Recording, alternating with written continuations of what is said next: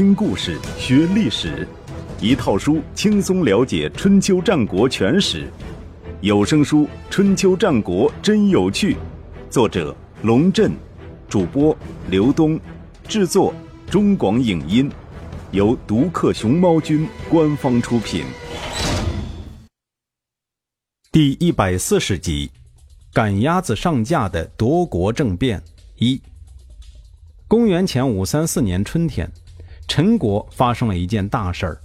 陈哀公的弟弟公子昭和公子过，趁着陈哀公病重，发动政变，杀死了大子偃师，改立偃师的庶弟公子刘为大子。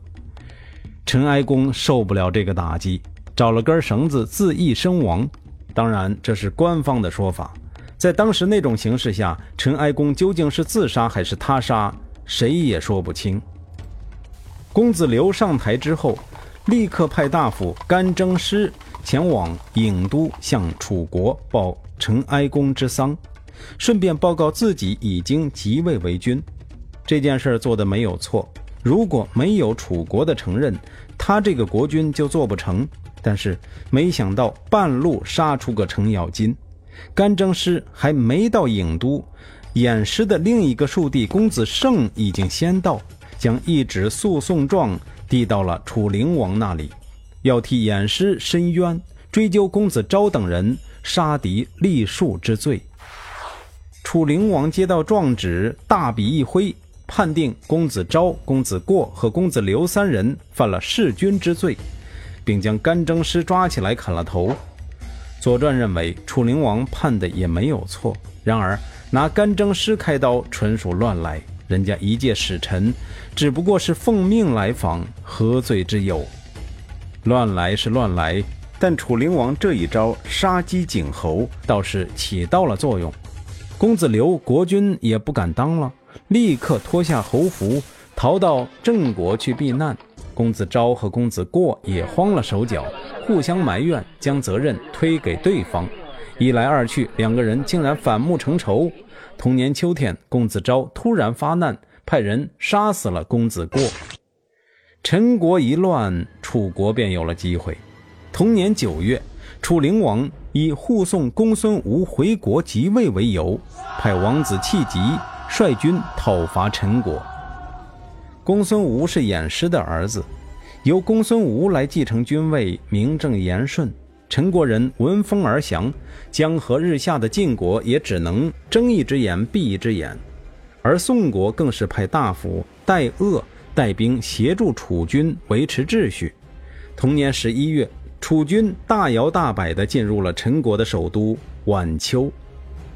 接着，楚灵王就做了一件大伙都想象不到的事儿，宣布将陈国改为陈县，并入楚国的版图。至于公孙吴，楚灵王就找了个宅子让他待着，没派人把他暗杀掉，已经算格外开恩了。回想起来，这已经是陈国第二次遭到灭亡，前一次是公元前五九八年，楚庄王趁着夏姬之乱吞并了陈国，后来因为申叔时劝谏，才又改变主意恢复了陈国。舆论普遍认为。这一次，陈国真的是大限已至，在劫难逃。可晋国的大夫史昭却对此有不同意见。他从星象学上分析，陈国是舜的后裔，舜又出自于五帝中的颛顼。颛顼驾崩那年，岁星在纯火，即二十八宿中的柳、星、张三宿。由此，他推断陈国的灭亡必定也在岁星的纯火之年。而现在，岁星还在鸡、斗两宿的银河之中，即所谓的西木之金，所以陈国离最终的灭亡还远着呢。不管史昭怎么认为，楚灵王这边却是给陈国判了死刑，而且很快就任命了一位县公来管理陈县，让所有人都大跌眼镜，而且羡慕嫉妒恨的是，这个肥差竟然派给了。川风虚，记性好的人应该还记得，公元前五四七年发生了成军之战，当时楚灵王还是王子维，因为与川风虚争功，被川风虚拿着长戈追着满营跑，差点连命都丢了。楚灵王上台之后，没有给川风虚穿小鞋，已经是艺术，现在竟又任命他为陈宫，更是大大出乎人们的意料。楚灵王对此的解释是：川丰虚在成军之战中表现突出，不肯谄媚于寡人，是个正直的人。楚灵王虽素有残暴之名，头脑却不糊涂，至少在用人方面公私分明，甚至有容人之雅量。有意思的是，川丰虚似乎对此并不领情。他获封陈宫之后，有一次陪楚灵王喝酒，楚灵王开玩笑地说：“当年成军之战，你如果知道寡人有今天，恐怕也会让着寡人吧？”“不会。”川风虚很干脆地回答道：“如果知道您有今天，我当时就会杀了您，免得您把楚国搞得不得安宁。”这家伙简直是茅坑里的石头，又臭又硬。要是搁到今天，川风虚准没有好下场。但在当时，千古暴君楚灵王只是讪笑了两声，这事儿就算过去了。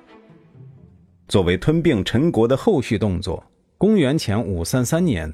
楚灵王开展了一场大规模的人地置换运动，将许国迁到城父，用周来、淮北的土地补偿许国；将城父的居民迁到陈县，用蒲地、宜西的土地补偿陈人；将方城山外的居民迁到许地。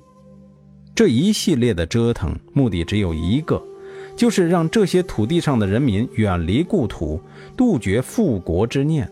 站在楚国的角度，这样做自是有利于巩固对这些新地区的统治，但是，对于在这些地区生活了成百上千年的居民来说，无疑是一场巨大的灾难。国家灭了，土地还在，有谁愿意背井离乡，放弃祖宗曾经流血流汗的故土呢？不难想象，楚灵王在进行人地置换时遇到了巨大的阻力。也采取了非常的手段来达到目的，比如说，许国人不愿意迁徙，楚灵王便将许国大夫许维作为人质囚禁起来，直到许国人乖乖就范才释放他。楚灵王得以谥号为灵，多半与这些事有关。公元前五三一年，继吞并陈国之后。楚灵王又将目光投向了楚国的另一个小兄弟蔡国。自楚文王年代开始，蔡国就一直屈从于楚国的淫威，成为楚国的忠实附庸。楚王要打仗，蔡侯就出人出粮；楚王要会盟，蔡侯就打扮得光鲜亮丽前来参加。但是，楚灵王显然不满足于这样的状态，他希望蔡国和陈国一样。干脆并入楚国。这一年春天，楚灵王巡视申地，蔡灵公前往。蔡灵公自然听命。有人劝谏道：“楚王贪婪而不讲信义，早就垂涎于蔡国。现在请您前去，语言恭敬，礼物丰厚，其中必有阴谋，还是不要去的好。”蔡灵公苦笑，他当然知道去有危险，但是如果不去的话，难道就不怕楚国兴兵来讨？所以他最终还是去了，只留下大子友守国。同年三月，楚灵公借宴饮之机埋伏贾氏，将蔡灵公抓了起来。同年四月，蔡灵公和同行的士大夫七十人全部被杀。与此同时，王子弃疾率领的楚国大军也已经包围了蔡国的首都上蔡。楚灵王入侵陈国时，还勉强找了个平乱的借口。而入侵蔡国，则是赤裸裸的侵略加背信弃义了。晋国人意识到，如果再对楚灵王的行为坐视不理，晋国这个霸主的脸就丢大了。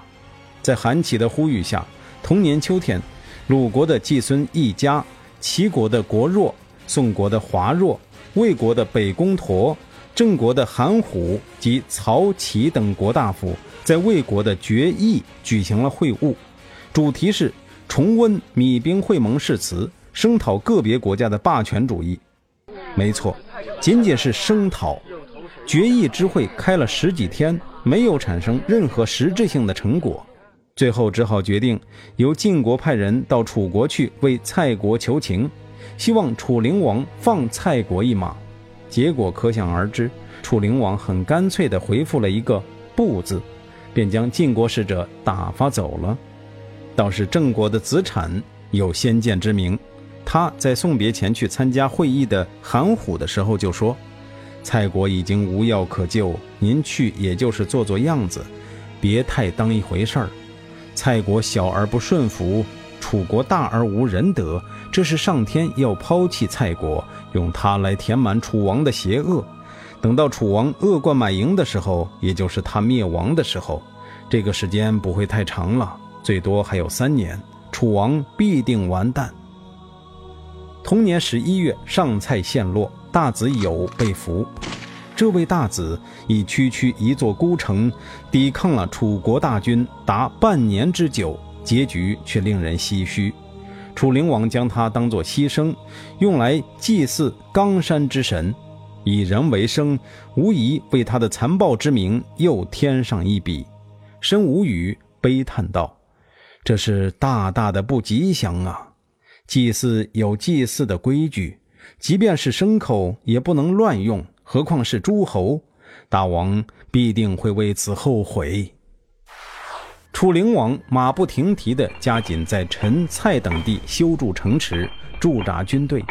蔡国现在也变成了蔡县。灭蔡有功的王子弃疾被任命为蔡公。关于王子弃疾，前面已经介绍过，他是楚共王的儿子，楚灵王的幼弟。当年楚共王将一双玉璧埋在宗庙的院子里，叫儿子们前来拜祭祖先，说正对着玉璧下拜的就是神明喜爱的，我将立他为储君。最后是年幼的弃疾，两次下拜都正好压在玉璧上，因此得当璧之名，被视为楚灵王最强有力的潜在竞争者。但是楚灵王似乎并不在意。对王子弃疾一直宠信有加，多次委以重任，现在又将富庶的蔡县托付给他，这暴君的心思还真不是一般人能够摸透的。据说王子气急上任之后，楚灵王曾经问申无宇：“你觉得气急当蔡公这件事如何？”申无宇回答得很巧妙：“知子莫如父，则臣莫如君。”您这样安排当然好，只不过当年郑庄公在立地筑城来安置公子突，结果郑昭公难以立足；齐桓公在谷地筑城来安置管仲，到现在齐国还享受着古城的利益。这种事情是福是祸，还真是很难说。臣听说，五种大人物不应安排在边境，五种小人不应保留在朝廷。亲近的人不在外，寄居的人不在内。现在弃疾这样亲近的人在外担任大县的县公，而然丹这样的羁旅之臣却在朝廷担任右尹。然丹本是郑国人，逃亡到楚国，您恐怕要有所提防。楚灵王不以为然，楚国又不是只有蔡县一座大城，有必要那么担心吗？申无语说。郑国有京城、历城，所以郑昭公被赶下台；宋国有萧城、亳城，所以公子游被杀；齐国有葵丘，所以公孙无知送了命；魏国有蒲地、七地，所以孙氏家族赶走了魏献公。从这个角度看，国内的大城众多，对于国君来说并不见得是好事儿。树枝太大，必然折断；尾巴太大，难以摇摆。您应该知道这个道理。申无宇已把话说得很透彻，地方势力太强大，国君的地位就会受威胁。可楚灵王却没有放在心上，在他看来，川风须刚直，王子气急亲近，用这两个人来控制陈蔡二县，委实没有什么不放心的。退一万步说，就算这二人有一心，以楚国之大。也绝非陈蔡二县可以动摇的。公元前五三零年冬天，踌躇满志的楚灵王狩猎周来，驻军于营尾，并派荡侯潘子、司马都等五大夫带兵围攻徐国，向吴国炫耀武力。不久之后，楚灵王又亲率大军进驻黔西，这是个地名，在今天的安徽省亳县境内，作为武大夫的后援。十二月的一天，大雪纷飞，楚灵王兴之所至，便头戴皮帽。身穿秦国赠送的羽绒服，披着翠羽披肩，脚蹬豹皮靴子，手提皮鞭，只带着贴身护卫西妇，就亲自驾车踏雪寻梅。楚灵王游玩了一天，晚上回到大营，又引燃丹已经在帐前候着他了。楚灵王看见燃丹，心里很高兴。就摘掉帽子，脱下披肩，扔掉马鞭，然后才跟燃丹说话。前面说过，魏献公戴着皮帽子跟大臣说话，被视为极大的不尊重，还引发了一场政变。楚灵王脱帽与燃丹交谈，也是知书达理的表现。他说：“当年我楚国的先祖熊绎与吕吉、王孙谋、谢父、秦父。”等贤臣共事周康王，他们四国都有封赏，唯独我们没有。如今我派人到洛邑，向天子请求将大鼎作为封赏，你说他会给我吗？当然会给。然丹回答：当年我们的先王熊绎居住在偏远的荆山，乘柴车，穿破衣。开辟草莽之地，还跋山涉水，不远万里去到京城，拿着桃木弓和荆枝剑，替天子驱邪除灾。单是这种精神就足以令天下人感动。然而，因为齐国是天子的旧事，而晋、鲁、魏三国是天子的兄弟，天子便袒护亲族，赏赐了四国，而忘记了楚国，这是极大的不公。现在情况不同了。周王室和四国都向楚国俯首称臣，对您唯命是从，难道还敢吝惜区区几个大鼎吗？